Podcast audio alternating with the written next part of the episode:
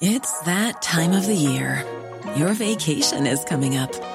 You can already hear the beach waves, feel the warm breeze, relax, and think about work. You really, really want it all to work out while you're away. Monday.com gives you and the team that peace of mind. When all work is on one platform and everyone's in sync, things just flow wherever you are. Tap the banner to go to Monday.com.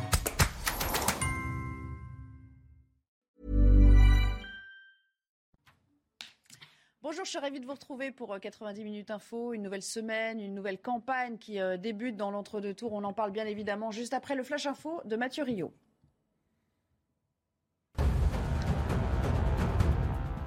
L'armée ukrainienne se prépare à l'ultime bataille de Mariupol. Ce sont les mots de la 36e brigade de la Marine nationale dans un communiqué. Nos munitions s'épuisent, ce sera la mort pour certains d'entre nous et la captivité pour les autres. L'ennemi nous a encerclés et tente maintenant de nous détruire. La brigade regrette le manque d'aide du commandement de l'armée et du président Volodymyr Zelensky dans cette ville assiégée et bombardée depuis le début de la guerre. Justement, le président ukrainien Volodymyr Zelensky a évoqué la situation de Mariupol ce matin. C'était devant le Parlement sud-coréen en visioconférence. Il craint que plusieurs dizaines de milliers de personnes aient été tuées dans ce port stratégique depuis le début de la guerre.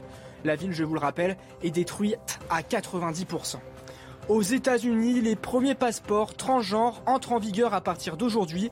Désormais, toute personne demandant un passeport américain pourra cocher la case X au lieu de choisir entre masculin et féminin. La Maison-Blanche veut aussi créer un site web d'information sur la transition de genre. Voilà, sur ce plateau pour m'accompagner euh, tout au long de, cette émission, Jonas Haddad, conseiller régional Les Républicains de Normandie. Bonjour, merci de nous avoir euh, rejoints à vos côtés. Valérie Delage, bonjour, vous êtes porte-parole euh, Les Engagés, pour Les Engagés. de l'autre côté de la table, Thibault de la Tocnay. Je, suis ravie de vous retrouver également, conseiller régional RN du Centre Val-de-Loire. Et vous êtes auteur de ce livre qu'on va voir apparaître à l'écran, qui s'intitule Le choix souverainiste. voilà, si on pouvait voir le, livre de Monsieur de la Tocnay, voilà, il, il va apparaître dans un instant. C'est pas très grave. Et puis Gérard Leclerc, le voilà. Euh, j'ai été un petit peu plus vite que, la machine. Gérard Leclerc est là également, qui joue les prolongations. Merci, cher Gérard. Je rappelle que vous êtes l'un de nos éditorialistes politiques à, la rédaction. Le même duel. On va assister donc au, même duel, mais vous l'aurez compris, dans un paysage politique largement recomposé avec trois blocs bien affirmés désormais. Le jour d'après, où tout recommence, et de fait, on va voir euh, dès le début de cette émission que à la fois Emmanuel Macron et Marine Le Pen se jettent à corps perdu dans cette euh, bataille dès aujourd'hui. Qui bénéficiera du report des voix de Jean-Luc Mélenchon? Lui qui appelle à n'en donner aucune à Marine Le Pen, il l'a dit quatre fois hier lors de son euh, discours pour, euh, pour reconnaître sa, défaite. Alors je vous le disais, Emmanuel Macron, il est euh, déjà sur les terres de Marine Le Pen dans le Nord après une campagne qui avait été jugée trop courte, trop prudente à minima. Eh bien là, il ne ménage pas sa peine puisque demain ce sera le grand test avec Mulhouse et, et Strasbourg. Donc je vous rappelle que Strasbourg a voté à plus d'un tiers pour Jean-Luc Mélenchon.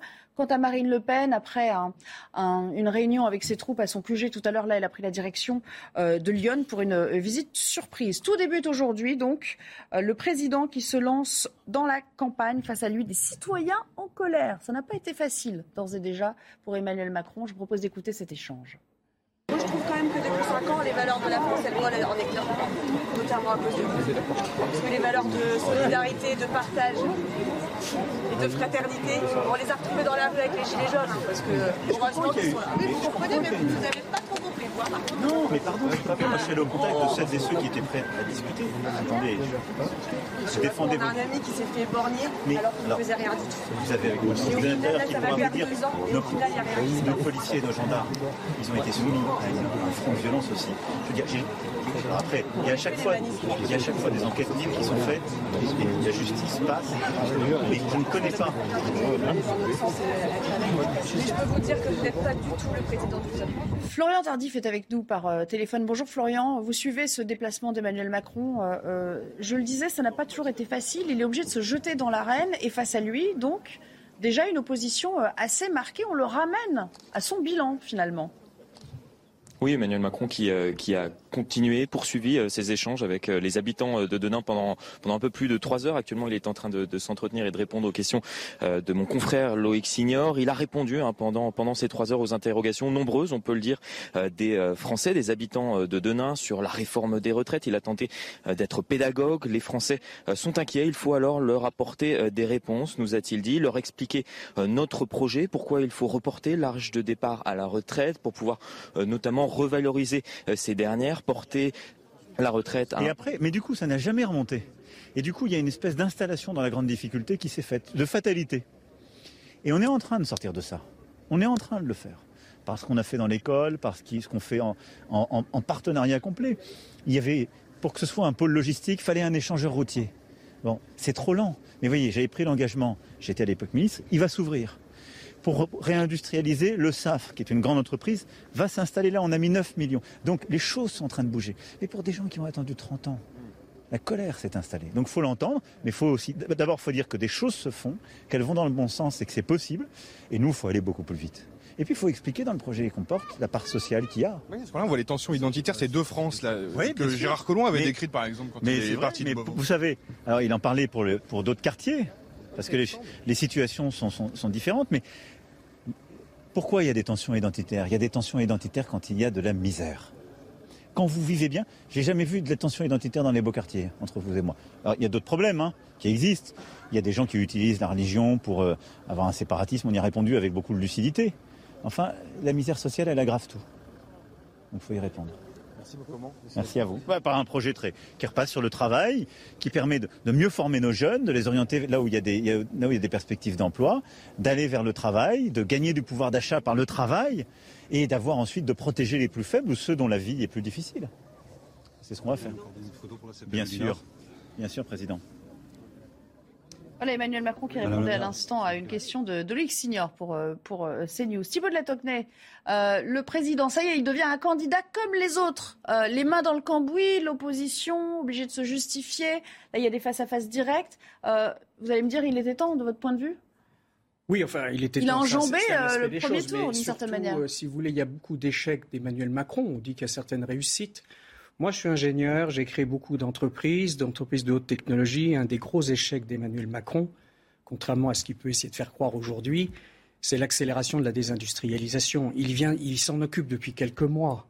Et moi, je voudrais dire, parce que je suis un des experts économiques auprès de, de Marine, que Marine n'a pas du tout un dogmatisme social ou un dogmatisme même socialiste. C'est simplement, si elle est de gauche et de droite ou ni l'une ni l'autre, c'est quelqu'un qui a une conception de la société euh, qui doit défendre les corps intermédiaires et en particulier les entreprises. Et la réindustrialisation, moi je défends le fait que Marine défend cette notion et nous avons fait des colloques, nous avons réfléchi sur comment réindustrialiser, via les PME d'ailleurs, via les PMI.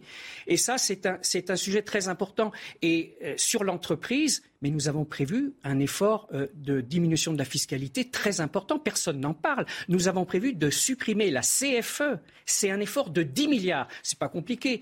Euh, le programme de Marine est extrêmement cohérent, extrêmement sérieux. Il est ni exagéré, ni. C'est 68 milliards de dépenses en plus par rapport au budget de l'État et 68 milliards de, recettes. Et 10 milliards, ça pèse lourd. Et, en plus, il y a cette fameuse exonération des charges patronales pour une augmentation de salaire de 10%. C'est pas seulement une notion de pouvoir d'achat, c'est aussi un formidable coup de pouce pour les patrons pour qu'ils puissent remotiver leurs troupes sans que ça coûte rien ou presque rien à l'entreprise et il n'y a pas de manque à gagner pour l'État, puisque l'exonération de charges patronales est sur les 10%. Donc en réalité, nous avons un programme qui est extrêmement astucieux, qui n'est pas du tout euh, euh, socialiste, étatiste. Il ne s'agit pas d'opposer les uns aux autres. Quoi. Il, faut il faut simplement réguler le capitalisme. Et M. Macron, c'est l'inverse. Mm. On ne veut, il, ne veut jamais réguler le capitalisme. Avec lui, le capitalisme devient de plus en financier. Nous, nous voulons un, nous voulons un capitalisme d'entreprise. Ça existe. Et s'il y avait une référence historique, je pense que ce seraient les catholiques sociaux de la fin du XIXe siècle. Et effectivement, un petit coup d'œil à M. Mélenchon. Figurez-vous qu'un jour, à l'Assemblée nationale, Louis Blanc, qui était à l'extrême gauche, a rendu hommage à Albert Demain. Parce que la proposition de loi d'Albert Demain, c'était de diminuer l'âge minimum des enfants dans les mines. Ça venait, oui, de l'extrême droite, de, pourtant de l'Assemblée nationale. Mais Louis Blanc, Louis Blanc a rendu hommage et a dit moi, je vous soutiendrai. Alors effectivement, si un certain nombre euh, d'électeurs de M. Mélenchon qui se reconnaissent dans un souverainisme et pour un patriotisme économique veulent venir chez nous, il n'y a pas de problème. C'est pas pour ça qu'on est d'extrême gauche. C'est là que ça va se, jouer. Je vous ai vu vivement réagir, euh, Jonas Haddad. Non, mais c'est oui, c'est intéressant parce sur cet âge. Euh, non, mais parce que depuis depuis depuis hier soir, tout le monde euh, nous pose la question de savoir, mais alors qu'est-ce que vous allez faire hmm. chez les Républicains, à droite Finalement, peut-être que Marine Le Pen, etc. Quand j'entends ce que j'entends là, ça montre bien. Euh, vous avez quand même dit à l'instant un petit clin d'œil aux électeurs de Jean-Luc Mélenchon, quoi. Donc, euh, qu'est-ce qu'il y a de choquant? de, faire un clin d'œil à Jean-Luc Mélenchon. proche de M. Vauquier, par ailleurs. Non, mais quel est le problème? On peut être de droite et social. Ça, a l'air de vous énerver. Mais quand, quand, vous savez que Marine Le Pen dit qu'elle est contre un vote qui a des ressorts communautaires, identitaires, et que M. Mélenchon a joué sur ces ressorts-là pour arriver au score qu'il a fait au premier tour, je suis vraiment assez choqué de cette attitude-là, uniquement pour valoriser un programme qui, je le dis, moi, pour le coup, euh, concernant Marine Le Pen, est un programme plus que socialiste, puisque le dernier président de la République qui a demandé la retraite à 60 ans, il s'agit de François Mitterrand. C'est 62 ans, monsieur. François Mitterrand. Non, non, c'est 60 ans. C'est 62 ans. 60 ans. Vous jouez, sur, vous jouez sur la question des annuités, c'est donc 60, 60 avec 40 Donc moi, très clairement, moi je le dis, Marine Le Pen, Marine Le Pen, quand certains disent qu'elle est d'extrême en plus droite, elle n'est pas d'extrême droite, elle est d'extrême tout court. Si on ajoute, puisqu'elle est plutôt, vous faites des clins d'œil. Vous imaginez quand même ce que vous dites. Vous êtes conseiller économique de Marine Le Pen, vous dites on fait un clin d'œil à Jean-Luc Mélenchon. C'est incroyable. C'est électeur de Jean-Luc Mélenchon. non, non, je dis, vous avez dit, je fais un clin d'œil à Jean-Luc Mélenchon. Là, mais on ressortira, mais, c'est très très intéressant. après, on peut jouer sur les mots. Vous savez très bien que c'est pas Jean-Luc Mélenchon tout seul qui va pouvoir euh, potentiellement faire élire Marine Le Pen. Que, je suis très honnête, ce qui montre très bien qu'on a bien fait de prendre cette position aujourd'hui, de dire qu'aucune voix n'ira à Marine Le Pen, qui est à la fois socialiste sur l'économie et concernant les positions en matière d'affaires étrangères, elle est totalement dans la soumission à Vladimir Poutine. Donc euh, euh, je suis vraiment honoré de la prise de position de ceux qui ont dit qu'aucune voix ne devait aller à Marine Le Pen. Allez, Valérie Delage, je vous fais réagir juste sur une question. Puisqu'on parle des retraites, c'est intéressant parce qu'il y a eu un échange là-dessus. On sait que euh, cette question des retraites, tous les opposent sur la question des retraites. Ça sera peut-être une des clés de ce scrutin. Vous écoutez cet échange assez tendu, encore une fois, avec Emmanuel Macron, interpellé sur la question de la retraite à 65 ans. Vous, quand vous allez plus être président, votre privilège, c'est quoi? C'est continuer à, gagner 14 000 euros. Vous le, faites sauter? Je le fais sauter avec la réforme des retraites, tout à fait. J'ai pris ah, mais je vous le promets, les yeux dans les yeux. Donc, à chaque fois qu'il y aura un président, ils ne vont plus rien toucher. Je, vous promets, je l'ai mis dans la réforme des retraites. Premier je vous le promets. N'aimez pas beaucoup les retraités. Hein Alors, bah, vous rigolez ou quoi Oh non, mais, mais attendez. Non, mais je vais vous dire, les régimes spéciaux, ça c'est pas le président parce que vous parlez de l'EDF les régimes spéciaux, ils ont été faits à une époque qui est plus la même, parce que la, difficulté de ces métiers, de ces entreprises, elle ne correspond plus à la, réalité. Je dis simplement, ceux qui sont dedans et en fin de carrière, on leur laisse aller au bout, ils auront les avantages qui valent. Mais vous avez parlé de la clause de grand-père. Qu'est-ce que ça veut dire? Ça veut dire que les nouveaux qu'on embauche, eux, on leur dit, vous êtes comme les copains. Valérie Delage, je crois qu'au cours de cet échange avec elle ou avec une autre euh, dame qui est là, euh, l'une d'entre elles lui dit euh, Nous sommes le peuple. À quoi il répond Non, vous n'êtes pas le peuple, vous êtes une citoyenne. Voilà. je vais vous faire peut-être réagir à, la formulation et, plus globalement sur le positionnement que va prendre désormais Marine Le Pen pour tenter d'attirer à elle ses électeurs insoumis. Oui, alors bah, Marine Le Pen prend peut-être un positionnement euh, comme Jean-Luc Mélenchon, qui se dit candidat du peuple. Donc là, je pense que Marine Le Pen va jouer là-dessus. C'est peut-être pour ça que euh, Emmanuel Macron, euh, lui, veut se positionner vis-à-vis des citoyens. D'ailleurs, il dit mes chers compatriotes dans ses courriers et ses déclarations. Voilà, je voulais revenir quand même sur l'histoire des retraites, parce qu'elle lui a posé une question sur les retraites, sa retraite à lui. Il n'a pas répondu. Et je ne pense pas qu'il reviendra sur les retraites des hauts fonctionnaires, à commencer par la sienne et celle des, anciens présidents. Euh, ce qui est important de remarquer, c'est qu'il s'est quand même cassé les dents sur la réforme des retraites pendant son quinquennat. D'ailleurs, au moment où ils ont introduit en plus le fait de relever l'âge de la retraite, et là, il part bille en tête en disant ce sera 65 ans. Donc, euh, ben, oui, il y a eu beaucoup d'opposition dans la rue. Après, évidemment, euh, est, venue euh, la crise Covid. Donc oui, tout à fait. Mais au départ, il y avait bien la, la volonté d'aller jusqu'au bout. La volonté d'aller jusqu'au bout. Et donc là, il, reprend. Bah, écoutez, on verra. Moi, je trouve ça très risqué euh, d'annoncer la retraite à 65 ans. Gérard Leclerc, euh, cette question des retraites, ça peut être une, pierre d'achoppement. Euh, lui qui dit maintenant, et il fait dire aussi, par exemple, à François Patria, le chef de file des, sénateurs à l'REM, il fait dire on va expliquer notre programme, comme s'il n'avait pas eu le loisir et le temps de le faire encore. Il y a eu un changement de ton qui est indiscutable. Euh, avant, euh, il a fait une campagne minimum pour le premier tour, minimale pour le premier tour, mais on a retenu essentiellement deux mesures qui étaient des mesures marquées entre guillemets à droite, qui étaient donc la retraite à 65 ans et les, euh, les contreparties pour le RSA. Là, tel qu'on l'entend aujourd'hui, maintenant il est véritablement rentré euh, dans, la campagne, ce qu'il avait évité de faire largement avant le premier tour. Et il est sur une tonalité qui est très différente, puisqu'il y a toute une série de messages qu'il envoie plutôt cette fois-ci vers l'électorat euh, de, gauche. Alors déjà sur les retraites en disant ça va, on va négocier tout ça, on va prendre en compte la pénibilité, les carrières longues, et puis l'objectif c'est surtout de mettre la retraite minimum à 1100 euros. Donc c'est plus du tout là, c'est une réforme en tout cas qu'on ne voit pas sous le même angle. Ça devient presque une réforme sociale. Est-ce que ça brouille pas un peu plus le message bah, ça, c'est un peu le risque. D'un autre côté, c'est un petit peu, me semble-t-il, une nécessité, parce que, bon, il garde quand même l'idée qu'on va faire la réforme des retraites ça, c'est ce que ça plaît à l'électorat de droite. Et en même temps, on va la faire différemment, avec une autre méthode, en soulignant les dimensions, les dimensions progressistes, si je puis dire, de sa réforme. Et ça, c'est vers la gauche.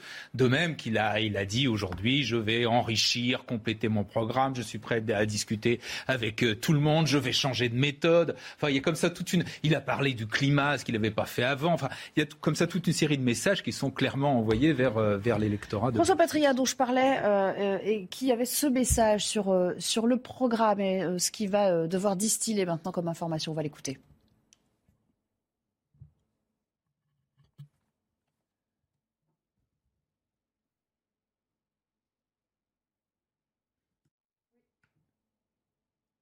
Faire ce qu'on n'a pas fait jusqu'à présent, c'est-à-dire faire connaître le programme. Je crois qu'il y a beaucoup de mesures dans le programme d'Emmanuel Macron que nous devons décliner, expliquer. Je crois que le président le fait lui-même aujourd'hui, déjà à, demain, et c'est ça. Il ne suffit pas aujourd'hui d'aller montrer que le programme de, Marine Le Pen est irréalité dangereux. Il faut aussi démontrer que le programme que nous développons est un programme de cohésion, qui est un problème de conquête, qui est un problème, euh, j'allais dire, pour une France qui retrouve de la souveraineté. Et c'est cela qu'on va s'attacher à faire demain. Voilà, on va retrouver Mathieu Rio pour le Flash Info et après on, débat à nouveau euh, de cette campagne d'Emmanuel Macron qui euh, ne fait que débuter. En France, vous pouvez de nouveau déclarer en ligne vos impôts sur les revenus de 2021. Le service a été rétabli ce matin après une suspension vendredi pour des erreurs de pré-remplissage. Selon les investigations de l'administration fiscale, environ un million de contribuables avaient des déclarations pré-remplies surévaluées par rapport à leurs revenus réels. Les personnes concernées travaillaient dans le secteur public. La Russie ira en justice si elle est déclarée en défaut de paiement par l'Occident. Déclaration aujourd'hui du ministre des Finances russe. Son pays a été placé ce week-end en défaut sélectif par une agence de notation après qu'une dette en dollars ait été réglée en roubles par Moscou. Nous présenterons au tribunal nos factures, a répondu le ministre. Au Pakistan, le chef de la Ligue musulmane, Shehbaz Sharif, est élu Premier ministre par l'Assemblée nationale dans une séance boycottée par l'opposition. Il succède à Imran Khan, renversé ce week-end par une motion de censure. Depuis l'indépendance du Pakistan en 1947, aucun Premier ministre de la République islamique n'est allé jusqu'au bout de son mandat. Jonas Haddad, on parlait de la campagne d'Emmanuel Macron. J'aimerais qu'on revienne brièvement à, ce qu'il a dit hier, son, euh, discours, hein, euh, qui le place donc euh, après qu'il a été placé en, tête des intentions de vote au, premier tour, où il dit Je prends acte, et il a cité tous ceux qui ont appelé à voter pour lui au, au deuxième tour, je prends acte des appels à voter pour moi, mais pour autant, prendre acte, ça n'est pas procéder à des ajustements de programme. Il ne faut pas s'attendre à ce qu'il change d'un iota ce qu'il a prévu de faire par la suite. Écoutez, je sais pas. acte, il engrange, mais il ne va pas forcément chercher à contenter les uns et les autres. Ce n'est pas, pas l'idée. Hein. Moi, je ne suis pas son porte-parole. La seule chose que je peux dire, et je rejoins là-dedans Gérard Leclerc, c'est que dans cette campagne, on n'a pas eu l'occasion de trancher les vraies questions.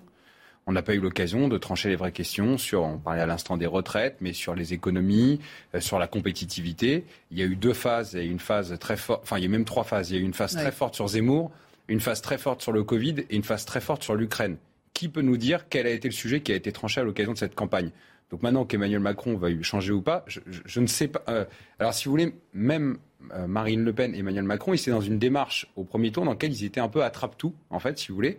Et on ne voit pas exactement la ligne vers laquelle ils ont envie d'aller. Voilà. Donc, euh, donc après, il y a les positionnements historiques, et c'est pour ça que je disais tout à l'heure que par rapport à Marine Le Pen, c'était incompatible avec notre ADN de droite. Euh, mais après, euh, leur vrai projet, bah, c'est bien qu'ils aillent sur le terrain et qu'ils viennent l'expliquer aux Français. Elle veut un grand rassemblement euh, autour d'elle, Marine Le Pen. Elle a dit oui, oui, l'objectif pour elle, c'est d'engranger chez bien avec des électeurs qui viennent chez les gauche, voire d'extrême gauche, et bien sûr de, de droite. C'est peut-être plus naturel d'ailleurs qu'ils viennent de droite. Je le dis franchement, moi, je me sens profondément de droite, mais d'une droite sociale, je le répète, parce que je pense que le clivage gauche-droite, c'est quand même le minimum de cette, de qu'on peut tirer de l'enseignement de, de ce premier tour. Les partis traditionnels de droite et de gauche moi, je ne pense pas que le clivage gauche-droite disparaît totalement pour une analyse complète de la vie politique. Sur des questions sociétales, sur des questions, ça existe encore. Mais il faut quand même reconnaître que le clivage qu'a créé autrefois Jean-Marie Le Pen et maintenant Marine Le Pen et dans le sillage Zemmour de souverainisme mondialisme, ça a un sens tout de même. Moi, j'aimerais quand même que la droite, et je le dis paisiblement, euh, euh, puisse quand même se positionner sur un certain nombre de mesures souverainistes sans tomber dans le souverainisme, si vous voulez. Par exemple, quand nous voulons créer un fonds souverain français, c'est pas une ineptie en plus, c'est pas l'argent de l'État on va s'adosser à l'épargne. C'est intelligent, mais il n'y a peut-être pas que nous qui avons pensé à ça. Un fonds souverain français, on vise 100 milliards, on n'obtiendra peut-être que 50 milliards. Ça dépend combien voudront mettre les Français, géré par la Caisse des dépôts. Et après, en avant la réindustrialisation. Moi, j'en connais un petit rayon dans ce domaine. Je voudrais m'appuyer sur des filières stratégiques et éventuellement, il faudrait peut-être définir les sous-filières stratégiques qui n'ont même pas été définies au niveau de l'État. Parce que quand vous voulez sauver l'aéronautique, il faut comprendre quelle sous-filière il faut sauver, là où il faut investir, éventuellement faire, et j'ose le mot, mais ce n'est pas du tout la seule arme, un minimum de protectionnisme. Donc voilà, en avant la réindustrialisation. Nous, on a pensé à tout ça depuis 15 ans. Moi, j'ai fait des colloques sur les relocalisations il y a déjà 16 ans. Et tout cela ça, en renforçant de Marine Le Pen. et tout cela en renforçant le service public et euh, euh, les fonctionnaires. C'est compatible ça, sans creuser la les fonctions régaliennes, on l'a dit, 7000 gendarmes et policiers policiers supplémentaires, c'est chiffré, vous savez, il est totalement chiffré, il n'y a pas une inflation. On fera des économies d'ailleurs au ministère de l'Éducation nationale, certainement pas, au, certainement pas au niveau des professeurs. vous, vous trouveriez la formule là où d'autres ont échoué? Mais écoutez, non, je vous dis qu'il faut être à peu près... Euh, faut pas faire, faut, faut, aller ni dans un sens ni dans l'autre au niveau de la fonction publique. Il faut certainement renforcer un nombre de fonctionnaires dans la fonction régalienne, les magistrats, les greffiers, on en sait mmh. exactement, etc. Et dans l'éducation nationale, nous osons dire qu'il n'y a peut-être pas assez de professeurs, mais en revanche, il y a beaucoup trop de non-professeurs. Nous osons le dire. Par rapport aux autres éducations nationales, il y a un nombre incroyable de, de personnels qui, qui, ne sont pas professeurs. Là, on peut diminuer. Mais par contre, au profit du nombre de professeurs, nous sommes tout à fait d'accord pour que les classes, éventuellement, soient moins importantes, etc. etc. Donc, vous savez, il est chiffré, notre programme, 68 milliards 7. En plus et en moins. Il n'y a qu'à regarder. Et je répète que les mesures de baisse de fiscalité, elles sont très importante, en particulier pour les Gérard, entreprises. Reparlons politique euh, un petit peu. Euh, hier, on a senti dès les premières minutes après euh, l'annonce du résultat du premier tour qu'il y avait une volonté de rediabolisation de Marine Le Pen, elle qui avait entrepris cette dédiabolisation. Tout cela s'était reporté un peu sur Éric Zemmour. Ça n'a pas trop tardé. Pour autant, y aura-t-il un, vrai front républicain euh, cette fois face à elle? Peut-on parler encore d'un front républicain existant et intact? Alors oui et non. Euh, c'était déjà un petit peu le cas en 2017. Le vrai front républicain, il a existé en 2002 euh, quand effectivement quasiment tous les partis politiques ont euh, appelé, à voter Jacques Chirac euh, contre, contre Jean-Marie Le Pen à l'époque. Même les élèves des collèges, on a fait. Oui, oui, il y a eu des grandes manifestations dans Paris, etc. etc. C'était déjà plus tout à fait la même chose en 2017, puisque vous vous souvenez un petit peu de l'ambiguïté de Jean-Luc Mélenchon, qui le soir de, de, de, du scrutin du premier tour, donc ne dit pas très clairement. Et là, pour l'instant, on n'y est pas non plus, même s'il y a quand même eu trois, trois candidat, euh, euh, mais qui n'en regroupe pas beaucoup, beaucoup de voix. Euh, donc Yannick Alors, Jadot... Il cite pas Macron, mais il dit pas une seule voix à Marine Le Pen pendant. Ah non, mais non, Yannick Jadot dit clairement qu'il hein. Oui, non, mais là je parle de Jean-Luc Mélenchon. Ah pardon. Ah, oui, j'allais dire, il y en a trois qui clairement disent qu'il faut prendre le bulletin d'Emmanuel Macron, et il y en a un quatrième qui est Jean-Luc Mélenchon, qui est quand même le candidat. voilà, qui dit à quatre reprises euh, il ne faut pas voter euh, pour euh, Marine Le Pen, mais il dit pas il faut voter pour Emmanuel Macron. Donc vous voyez, on est quand même dans, un peu dans un entre-deux, et de ce point de vue-là, il n'y a plus effectivement, c'est pas le front républicain tel qu'il a tel qu'il existait. Valérie Delage, sur cette opposition, est-ce qu'elle sera marquée? Est-ce qu'il y aura une sorte de bloc pour faire rempart à cette élection potentielle de Marine Le Pen? Alors effectivement, je pense comme Gérard Leclerc que le, le front républicain sera plus faible cette fois-ci qu'en 2017 ou encore plus en 2002. Maintenant, j'espère sincèrement. Pour vous qu'il existe encore, donc Il existera. Et justement, je salue les candidats comme Anne Hidalgo, Yannick Jadot, Fabien Roussel, Valérie Pécresse, qui ont appelé à voter euh, euh, Macron et qui, ont, euh, qui veulent clairement faire barrage à l'extrême droite. Et là, monsieur parlait tout à l'heure du programme économique et social de Marine Le Pen.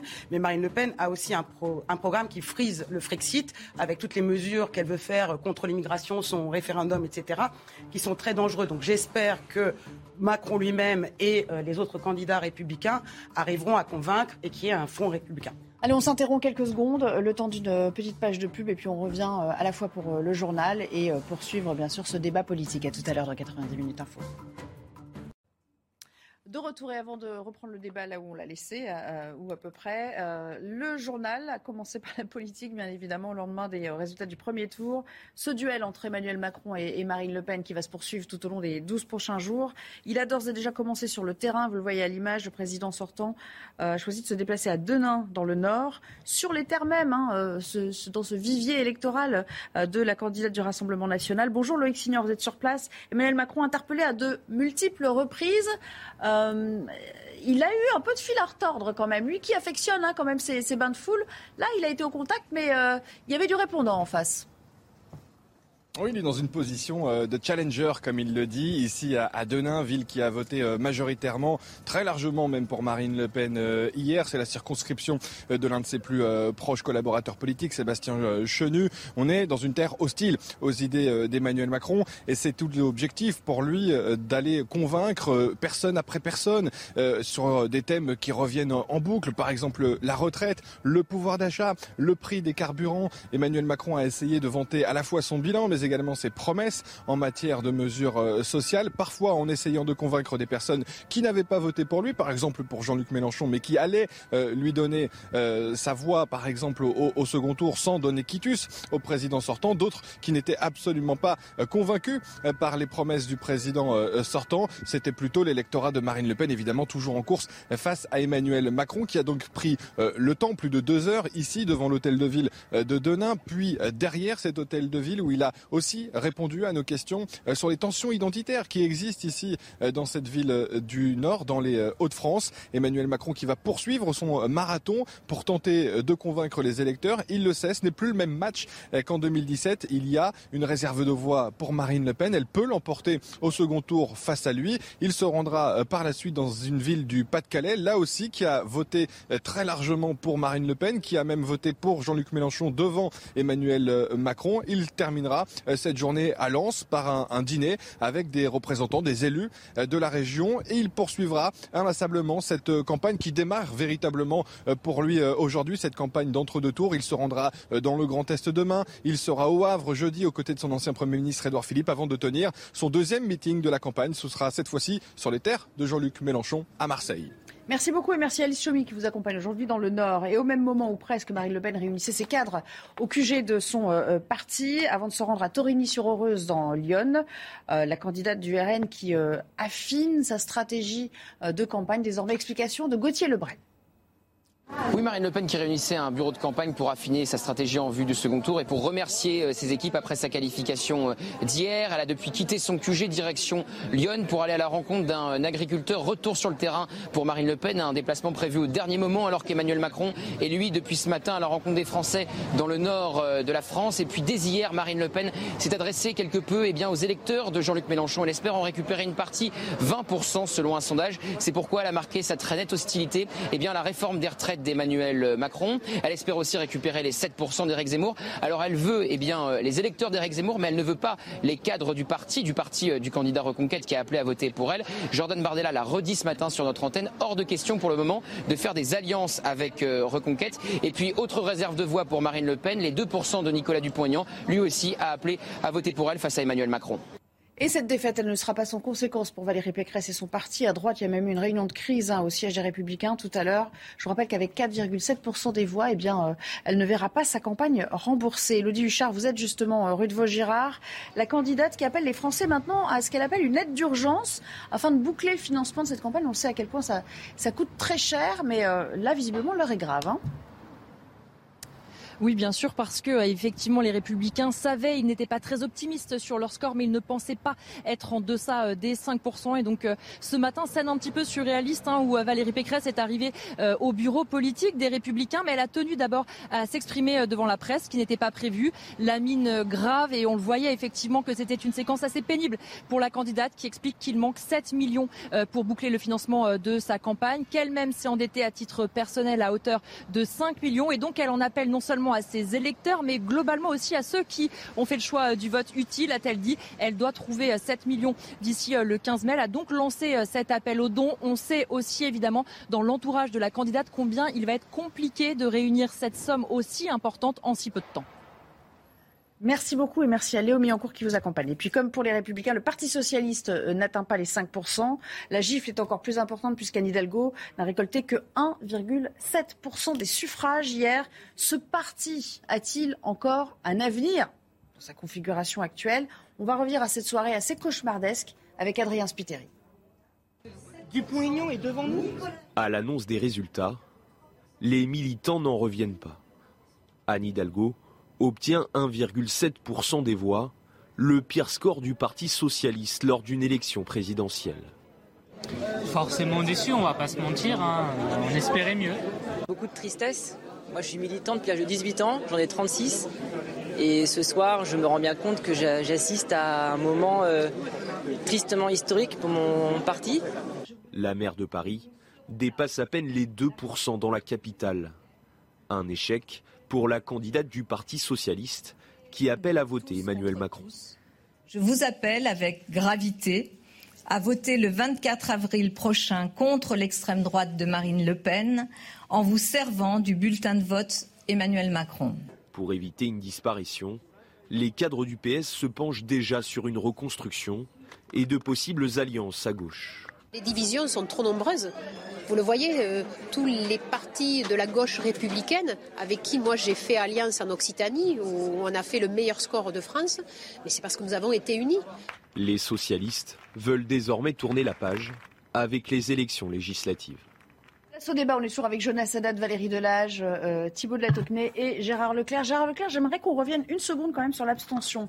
On disait, oh, l'abstention sera très importante. Finalement, elle a été moindre que prévu. Ça nous apprend quoi, cette mobilisation Ce qui explique aussi peut-être le, score des, euh, euh, à la fois de Jean-Luc Mélenchon et, Marine Le Pen hier. Oui, ça, nous, ça confirme qu'il y a quand même une fatigue démocratique. Hein. L'élection présidentielle, c'était l'élection où toujours les, les, Français votaient beaucoup plus que pour les autres élections.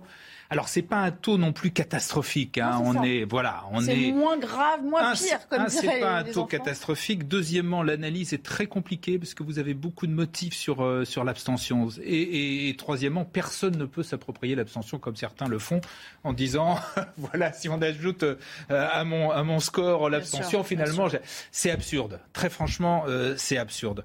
Donc voilà, ça, ça, ça dénote un, état de la société qui est, qui est assez inquiétant. Et en même temps, je le répète, c'est pas non plus une, catastrophe absolue. Quand on fait, il y, a, y, a, 4% de plus qu'en 2002, qui était vraiment le, le, plus mauvais euh, score en, termes d'abstention.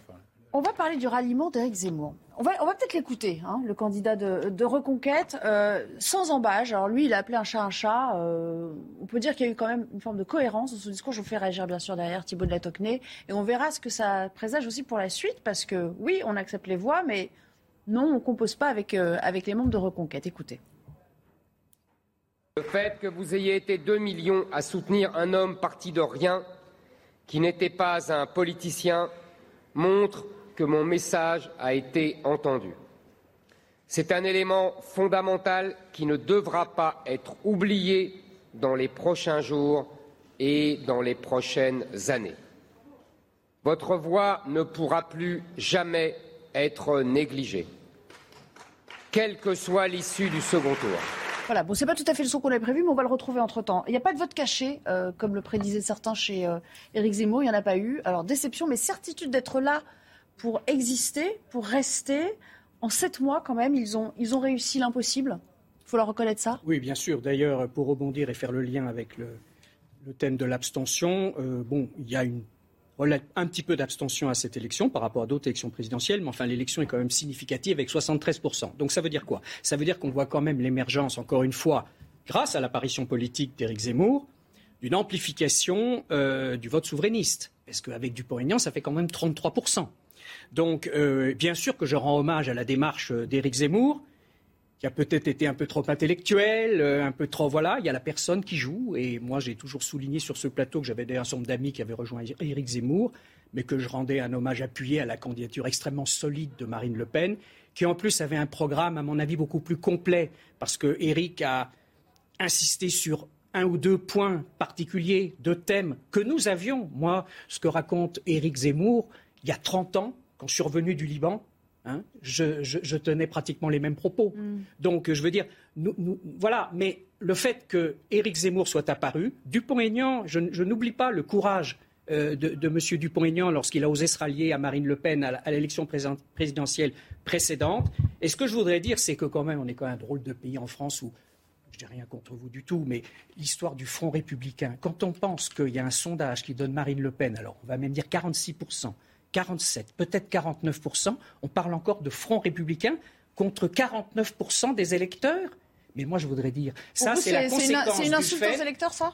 Que de dire ça? Non, mais ce que je veux dire, mais non, mais comment on peut parler de Front républicain contre quelqu'un qui, représente peut-être 50% des Français? En marche sur la tête. Je veux dire, on est là dans la conséquence du fait que la France est le seul pays d'Europe à avoir jamais mis la proportionnelle au niveau national. C'est une honte. Bien évidemment que s'il y avait les proportionnels, nous aurions été au pouvoir, pas forcément en tant que numéro un, mais nous aurions participé au pouvoir depuis bien longtemps. J'aurais personnellement été ministre depuis bien longtemps.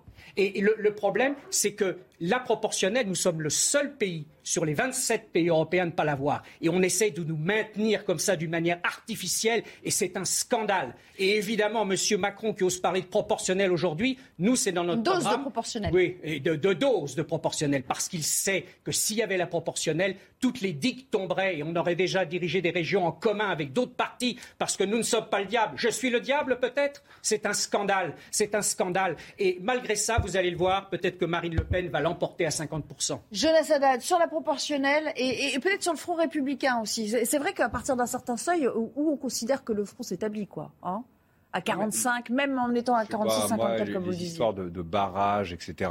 moi, j'étais extrêmement clair. Je pense qu'effectivement, les consignes de vote, surtout dans notre position, c'est pas, c'est pas le sujet, mais il faut dire ce qu'on a envie de dire, et c'est ce que mm. j'ai essayé de dire tout à l'heure par rapport à Marine Le Pen. Et puis, monsieur, que d'incohérence et que de véhémence. Que d'incohérence. Vous, vous saluez tout à l'heure la campagne d'Éric Zemmour en disant que vous euh, partagez son constat sur la libanisation potentielle du pays. Et il y a un quart d'heure, vous vous appeliez euh, les électeurs de Jean-Luc Mélenchon qui sont pour cette libanisation que de véhémence et d'incohérence lorsque vous dites, je vous ai laissé parler, euh, que d'incohérence et de véhémence aussi lorsque vous revendiquez comme gaulliste et souverainiste et que vous réclamez la proportionnelle puisque selon vous, on vous tord le bras. Je ne sais pas qui est ce on d'ailleurs en réalité. Système. Donc le système, ben, je ne sais pas. De, Système en place. Ben, expliquez, expliquez-nous qui est ce système. Bah, tous les partis en place. C'est quoi donc, Tous les partis en place. Vous-même, les socialistes, ah, nous sommes bloqués par le parti en vous, place. Vous, vous, vous disiez que vous n'étiez pas le diable et vous m'accusez d'être le système. Bah, le système, c'est moins grave que d'être le diable. Quoi. Ah bah, je sais pas. Pour vous, ça a l'air d'être exactement la même chose. bon, euh, j'aimerais qu'on reparle de, ce qu'a dit euh, euh, Jordan Bardella ce matin. aux il n'y aura pas d'accord il a prévenu, Jordan Bardella. Il y aura donc bel et bien, dans des, certaines circonscriptions, des candidats face à face entre le Rassemblement national et, et, Reconquête. Peut-être un petit mot là-dessus. Après, je vous ferai réagir sur, des thèmes, bien sûr, qui vous, euh, intéressent au premier chef, Valérie Delage. Euh, est-ce que c'est un bon choix tactique politique de votre point de vue? pour laisser la parole, parce que c'est un sujet Non, non, mais juste, voilà. Écoutez, sur je ne préjuge pas de la position de Marine Le Pen après le deuxième tour c'est un peu logique. Je veux dire, bon, je dirais malheureusement, Éric Zemmour fait même pas le tiers de nos voix. Donc, euh, bon, ça ne veut pas dire que nous n'avons pas un immense respect. Moi, personnellement, j'ai un immense respect pour sa personne, je le dis franchement.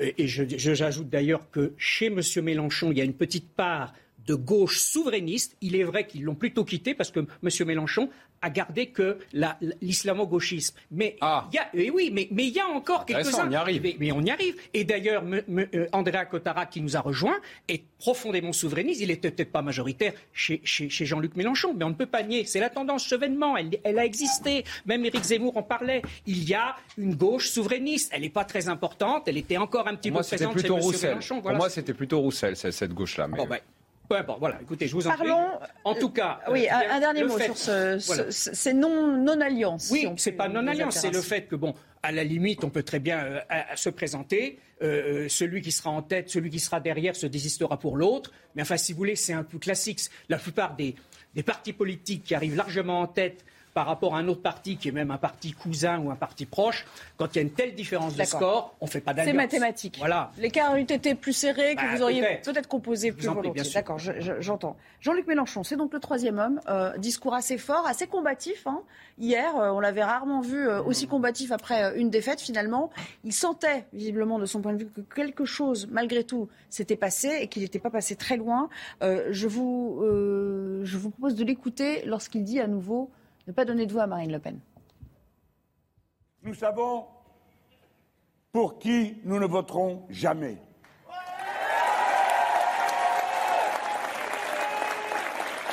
Et pour le reste,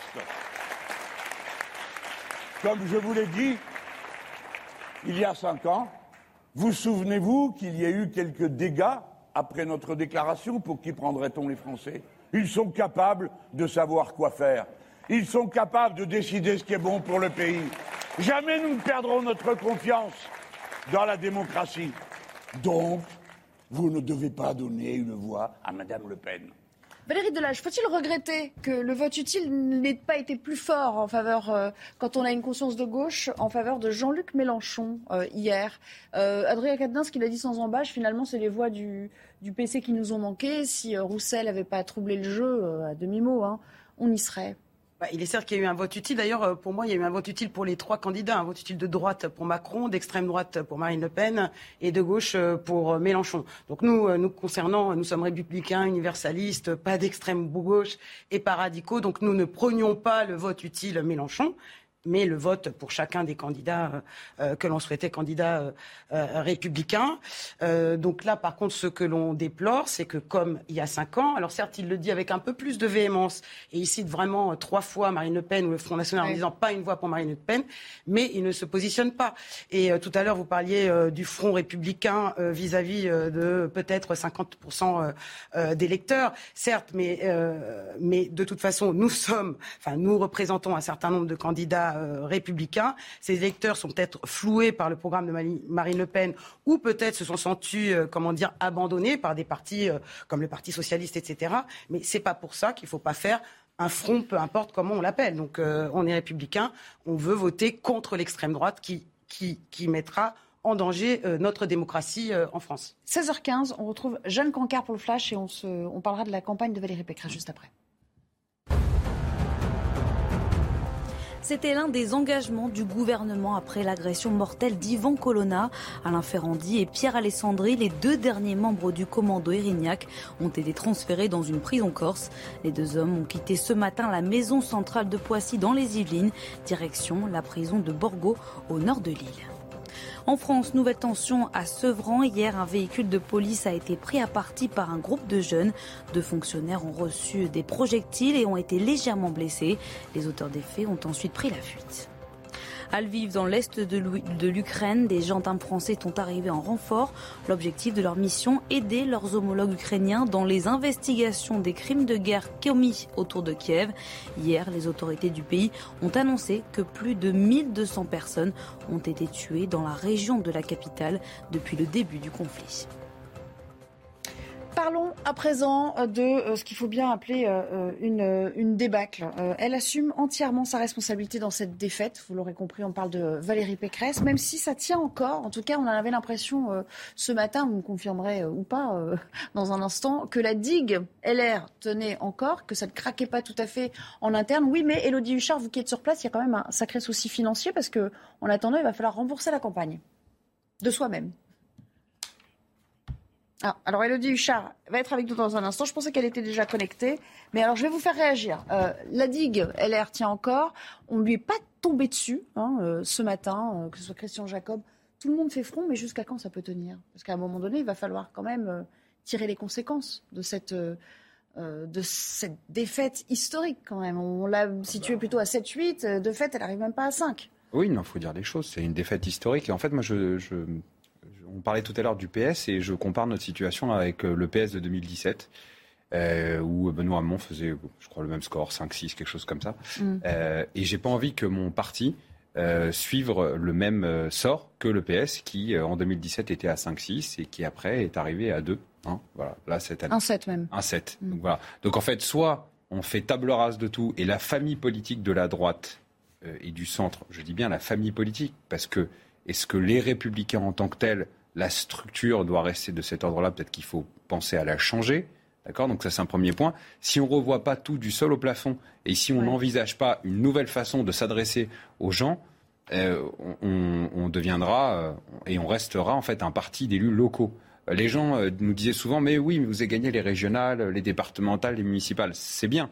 Mais peut-être que finalement, ça a été ce qui nous a collé au sol, c'est de ne pas avoir réussi à développer une grande idée pour ce que c'est que la nation française et une belle vision pour ce que ça peut représenter. Donc oui, effectivement, c'est une débâcle. Si la famille politique, les gens qui sont électeurs de droite, se retrouvaient euh, aussi euh, dans, nos valeurs, mais ils ne se sont pas retrouvés dans la candidate. Euh, oui, a posteriori, c'était le choix de Valérie Pécresse, le mauvais choix? Je ne sais pas. Hier, moi, j'ai fait, fait, le tour des bureaux de vote. Mm. C'était le choix des militants, pas des électeurs. Des militants, pas des électeurs. J'ai fait le tour des bureaux de vote. Il y a plein de gens qui me disaient, écoutez, on vous aime bien, mais par contre, on ne votera pas pour votre candidate parce que vous êtes trop déchiré en interne aux républicains, etc. Si on ne revoit pas tout du sol au plafond, si on n'envisage pas une autre façon d'aborder l'électorat de droite, et même plus que l'électorat de droite, en fait, comment on recommence à parler aux Français, à leur expliquer qu'on est pour la liberté économique et pour l'autorité pour le régalien, on n'y arrivera pas et on terminera comme le PS, et moi, je ne veux pas de ça. Elodie Huchard, euh, qui est avec nous maintenant en direct, j'ai deux questions pour vous. Euh, on, verra l'aspect financier tout à l'heure, mais là, sur euh, l'aspect en interne, n'y a pas de déchirure, mais enfin, quand même, il doit y avoir une certaine amertume à demi-mot déjà qui s'exprime. Oui, bien sûr. En fait, ce matin, il y a eu un certain nombre de réunions euh, ici au siège. Au moment où je vous parle, ce sont les députés euh, des Républicains euh, qui, qui se rencontrent. Alors, effectivement, les Républicains ont réussi à sauver les meubles en ce qui concerne en fait les prochains jours, c'est-à-dire quoi faire pour le second tour. Hier, Valérie Pécresse a expliqué qu'elle, elle voterait pour Emmanuel Macron sans donner de consigne de vote. Et je peux vous dire que ce matin, quand on a vu arriver les cadres du parti, on a compris que les réunions allaient être tendues entre ceux qui disent clairement qu'ils voteront pour Emmanuel Macron, ceux qui disent qu'ils ne voteront pas forcément pour Emmanuel Macron, sans dire s'ils vont s'abstenir ou voter pour euh, Marine Le Pen. Des discussions assez tendues, mais quand même, finalement, euh, à la fin, euh, cette motion qui a été adoptée, aucune voix ne doit aller à Marine Le Pen. C'est donc ce qu'a décidé le parti. Alors, ça laisse plusieurs possibilités, évidemment, pour les électeurs des Républicains, soit de voter pour Emmanuel Macron, soit de s'abstenir. Et puis, à noter que la candidate Valérie Pécresse, évidemment, qui vit des heures compliquées, a été applaudie par le bureau politique elle-même, qui a dit qu'elle assumait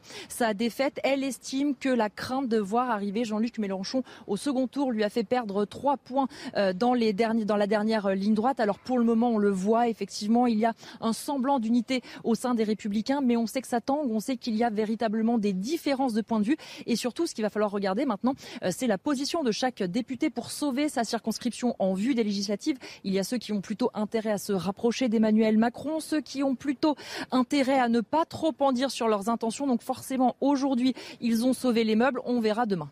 Avec euh, moi, je fais réagir euh, Gérard Leclerc. Euh, c'est vrai qu'entre un Éric Ciotti qui dit je ne voterai pas euh, Macron et une Valérie Pécresse qui dit euh, bon bah, en gros le contraire. Euh, il y a vraiment deux, il y a deux doxas au sein même de ce parti. ça va être très intéressant à suivre ça dans les prochains jours. Ça éclate au grand jour et ça explique à mon avis en, bonne partie les raisons de, l'échec. Je pense qu'il y en a deux. La première, c'est que Valérie Pécresse n'a pas fait une très bonne campagne, mais elle n'a pas fait une très bonne campagne justement parce qu'au départ, c'était pas très clair sa ligne. On voyait pas très bien quelle était la, la véritable place entre le macronisme et le Rassemblement national pour aller vite. On a souvent dit d'elle, il lui manque une proposition forte. Alors, lui manquait effectivement un message, il n'y avait pas le travailler plus pour gagner plus, etc. Et en plus, il y a eu quelques erreurs claires, je veux dire qu'elles reprennent dans, le, euh, dans, le fameux discours du Zénith les Français de papier et le grand, euh, le, le, grand remplacement, même si elle le fait une, expression, parce qu'elle le fait à l'envers, mais peu importe, on ne reprend jamais les mots de, de, l'adversaire.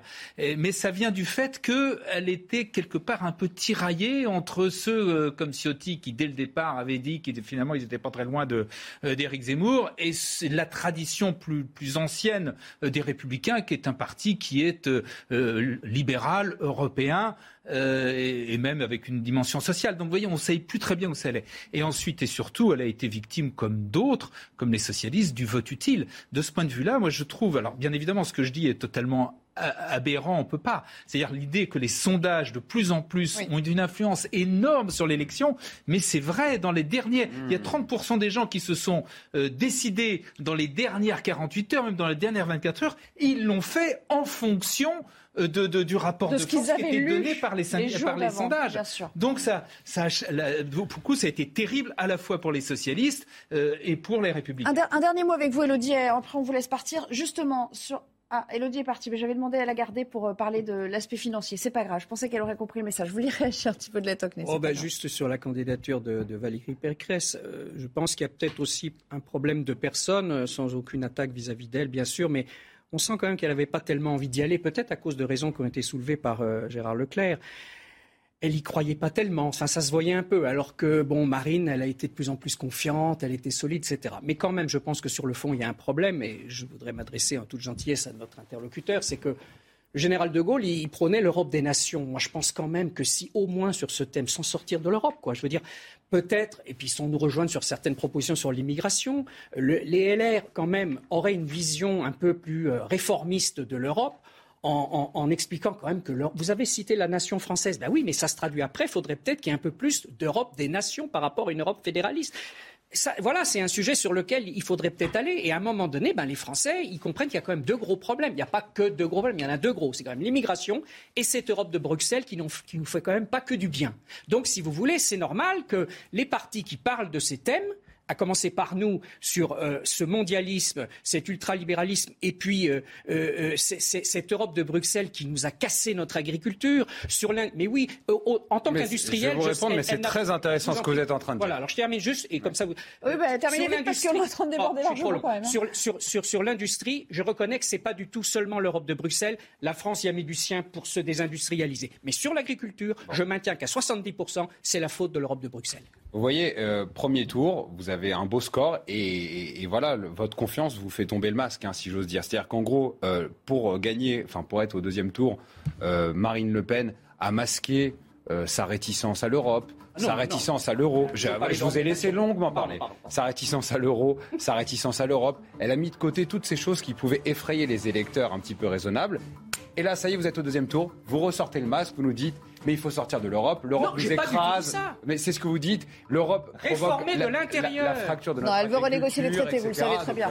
C'est quand même voilà, ça, on revient à la réalité du. du... Allez, on s'interrompt et on parlera d'une autre euh, débâcle alors, mais qui, elle était plus attendue car annoncée. Hein, euh, c'est celle d'Anne Hidalgo, mais qui fait encore moins que ce qu'on euh, ce dont on l'a crédité dans les sondages. À tout à l'heure.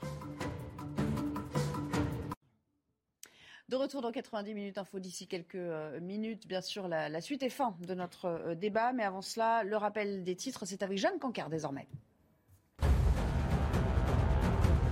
La réclusion criminelle à perpétuité requise à l'encontre de Nicolas Zepeda. Le Chilien été jugé pour l'assassinat en 2016 de son ancienne petite amie japonaise dont le corps n'a jamais été retrouvé.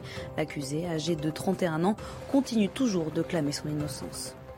En Ukraine, à Mariupol, les séparatistes disent avoir conquis la zone du port. Plus tôt dans la journée, l'armée ukrainienne a annoncé se préparer à un dernier combat. Aujourd'hui sera probablement l'ultime bataille car nos munitions s'épuisent. Ce sera la mort pour certains d'entre nous et la captivité pour les autres. Pendant plus de 40 jours, des combats intenses ont ravagé cette ville portuaire au sud-est du pays, assiégée par l'armée russe depuis le début du conflit. La Société Générale annonce se retirer de Russie. La banque française cède la totalité de sa participation dans Rosebank, un des points lourds du secteur financier russe. Une opération qui va faire perdre à la Société Générale près de 3 milliards d'euros. Merci Jeanne et euh, à tout à l'heure. Dernière partie, on parle d'une autre candidate euh, qui a subi aussi euh, une lourde défaite. C'est bien sûr Anne Hidalgo avec un score encore moindre que ce qu'on lui prédisait. C'est parti, le portrait est signé Adrien Spiteri. Dupont-Aignan est devant nous? À l'annonce des résultats, les militants n'en reviennent pas. Anne Hidalgo obtient 1,7% des voix le pire score du Parti socialiste lors d'une élection présidentielle. Forcément déçu, on va pas se mentir, hein. on espérait mieux. Beaucoup de tristesse.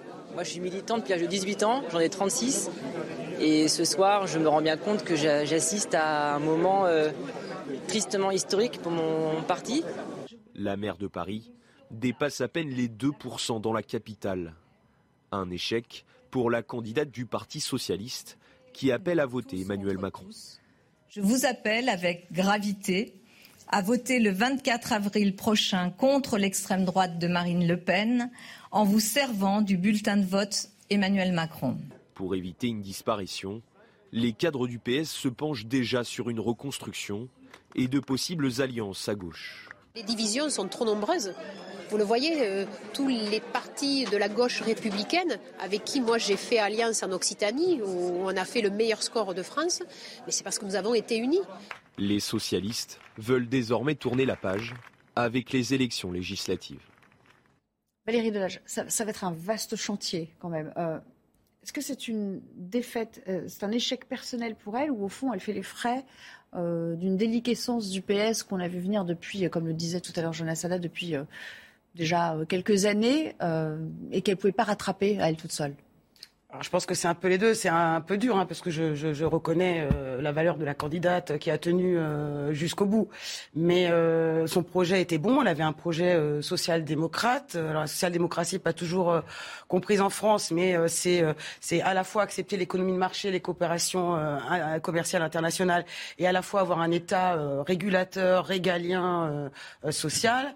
Et elle avait un projet avec l'écologie, l'école, etc. Et, et, le pouvoir d'achat. Elle démarrait par le pouvoir d'achat. Malheureusement, ça n'a pas donc là, on peut dire que c'est un peu la personnalité euh, d'Anne Hidalgo. D'accord, elle n'a pas, imprimé. Elle n'a pas imprimé. et ça, c'est un petit peu en mm. commun avec, euh, avec, euh, Valérie Pécresse.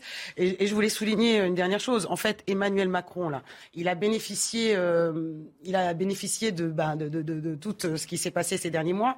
La crise du Covid, qu'ils n'ont pas forcément bien gérée au début, mais qui s'est très bien gérée par la suite, là, depuis un an, avec les vaccinations. La France, qui est quand même une des premières nations en Europe sur les vaccinations.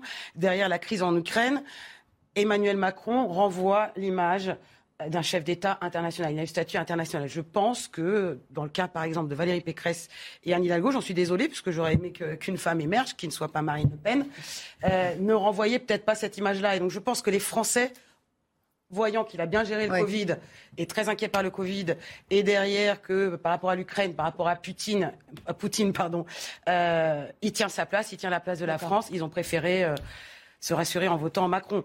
Gérard, euh, parlons de l'échec personnel. Il faut quand même rappeler qu'elle fait le même score à Paris, un peu, allez, à quelques dixièmes près, qu'en nation, enfin qu'en national. C'est quand même dire, enfin, dans sa propre ville, elle n'imprime pas plus. C'est-à-dire, bon, évidemment, chaque scrutin est différent. Voilà, les gens, les mais néanmoins, un tel score dans la ville dont elle, elle a été élue maire à nouveau euh, il n'y a pas si longtemps que ça, c'est quand même incroyable. Deux ans, oui, c'est, ça montre l'effondrement, le, véritablement, la, la, la, violence de, la défaite. Quoi, hein. Il faut rappeler que le Parti socialiste était au pouvoir et concentrait même encore presque tous les pouvoirs jusqu'en 2017. Euh, ils étaient majoritaires à l'Assemblée, ils étaient même à un moment majoritaires au Sénat, etc., dans les régions, dans les départements. Euh. Donc c'est allé très vite. Il y a eu un, une espèce d'effet toboggan, euh, qui d'ailleurs c'est qu'on a vu aussi dans cette campagne et euh, qui, qui, qui, est spectaculaire. Alors les gens aussi dissocient les différents scrutins. Ça, on le sait. On parlait tout à l'heure de Denain, où est aujourd'hui Emmanuel Macron. Denain, c'est un député Rassemblement National, euh, Chenu, et c'est une maire qui est socialiste. Socialiste, ouais. euh, donc, vous voyez, c'est assez. Et quand Chenu s'est attaqué à la mairie, il a été battu. Simplement parce que les gens, les électeurs, le même électeur va voter pour le, la députation pour un, Mais un candidat. Sérieusement, où va ce parti et peut-il renaître de ses cendres après Moi là-dessus, j'associerais les deux, euh, les républicains, même s'ils ne sont pas encore tout à fait dans la même situation, mais enfin ça s'en rapproche, les républicains et, le Parti socialiste. Autant, je, effectivement, la situation actuelle est extrêmement grave, ils sont euh, dans une situation vraiment euh, calamiteuse et périlleuse. J'ai du mal à imaginer que la France, à l'image des autres pays, des autres démocraties européennes, euh, puisse vivre sans avoir, je ne sais pas sous quelle forme, sous quel nom, etc., mais en gros un, un parti euh, conservateur, libéral, donc euh, de droite républicaine, et de l'autre côté, une nouvelle mouture social-démocrate. voilà. Il me semble que c'est quand même la cohérence. je vous dis, c'est ce qui existe partout. J'ai du mal à croire que ça ne puisse pas exister en France. De même qu'il y a d'ailleurs maintenant dans tous ces pays-là une, une, des partis d'extrême de, droite qui sont qui sont souverainistes au moins. Souverainistes, si vous voulez. Là où Thibault de la Tocquenay, là, où Marine Le Pen dit au fond, aujourd'hui, il n'y a, plus de droite et de gauche. et en fait, les résultats hier ont tendance à lui donner un peu raison. Prenons un peu, justement, prenons un peu la candidature d'Anne Hidalgo. Bon.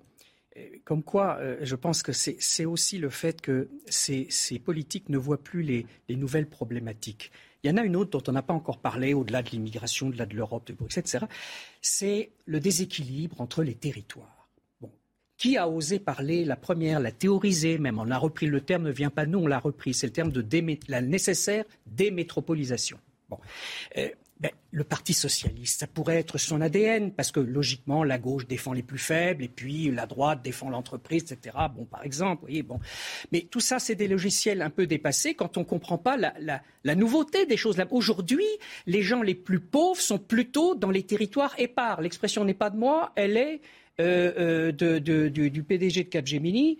Euh, dont j'ai oublié le nom à l'instant, mais qui était avec moi, euh, et, qui, bien que de gauche, euh, a compris qu'il y avait un problème de, concentration terrible en France dans les métropoles. Et donc le thème de la démétropolisation, avec le fait qu'il faut investir, mais maintenant systématiquement dans les territoires épars, ou ce que nous appelons nous les zones semi-urbaines ou semi-rurales, parce qu'en plus c'est là que vont se situer, le, va se situer le renouveau économique, puisque c'est les PMI qui vont, qui vont les incarner et qu'elles se situent en dehors des métropoles. Donc en fait, la gauche est complètement en dehors de ce qui va se passer pour redresser la France et du même coup redresser le pouvoir d'achat de tous ceux qui sont dans les territoires épars ou dans les zones non métropolitaines. Donc mm. ça, ça a complètement échappé à la gauche. Nous, nous en sommes emparés, tout simplement. Et nous sommes emparés de, ce thème du pouvoir d'achat, il faut le reconnaître, avec quand même une acuité et une intelligence dans le programme de Marine Le Pen qui est quand même intéressant. Alors, une gauche des villes, mais il n'y a plus de gauche des champs, quoi. Hein, en gros, à une heure de Paris, il existe un magnifique pays qui s'appelle la France. Voilà. Et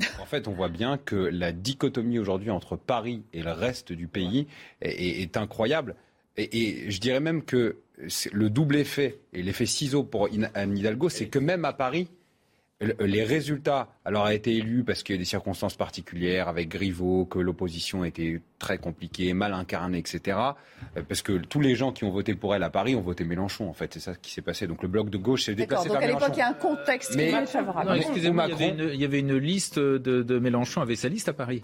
Oui, mais c'est ah pas bah Mélenchon lui-même. Et les résultats aussi, les résultats aussi de ce que c'est qu'Anne Hidalgo, la poubelle qu'elle a fait de Paris vous voyez ce qui se passe porte de la Chapelle, vous voyez ce qui se passe partout dans la ville. On voit bien que l'affaire du squat est venue un petit peu. L'affaire du euh, squat, l'affaire de la, de la euh, pas la désindustrialisation, la décommercialisation, les petits commerces qui ferment dans Paris, les familles qui partent. C'est quand même aussi ça qu'elle paye. Il y a la personnalité et le bilan de ce qu'elle a fait. Merci à tous les quatre de m'avoir rejoint cet après-midi sur ce plateau. Euh, dans un instant, c'est évidemment Laurence Ferrari que vous retrouverez pour Punchline. Et je vous donne rendez-vous demain, mardi, 15h30. Même, bah, même heure donc, et même endroit. À demain.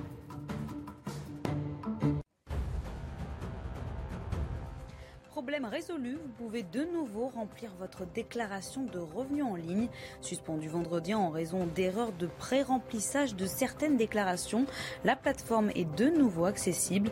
L'erreur concernait un million de contribuables, tous des agents du service public. Si la Russie est déclarée en défaut de paiement par l'Occident, Moscou ira en justice. C'est ce qu'a affirmé aujourd'hui le ministre des Finances russe. Samedi, le pays a été abaissé au niveau de défaut de paiement sélectif après avoir réglé en rouble une dette en dollars. Un pays est considéré en défaut lorsqu'il est incapable d'honorer ses engagements auprès de ses créanciers. En Ukraine, fin du couvre-feu à Odessa, grand port ukrainien sur la mer Noire. Il avait été mis en place face à la menace de frappe russe.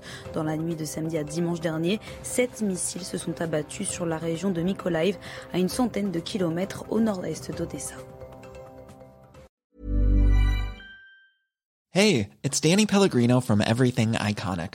Ready to upgrade your style game without blowing your budget? Check out Quince. They've got all the good stuff shirts and polos, activewear, and fine leather goods, all at 50 to 80% less than other high end brands. And the best part? They're all about safe, ethical, and responsible manufacturing. Get that luxury vibe without the luxury price tag. Hit up quince.com slash upgrade for free shipping and 365 day returns on your next order. That's quince.com slash upgrade.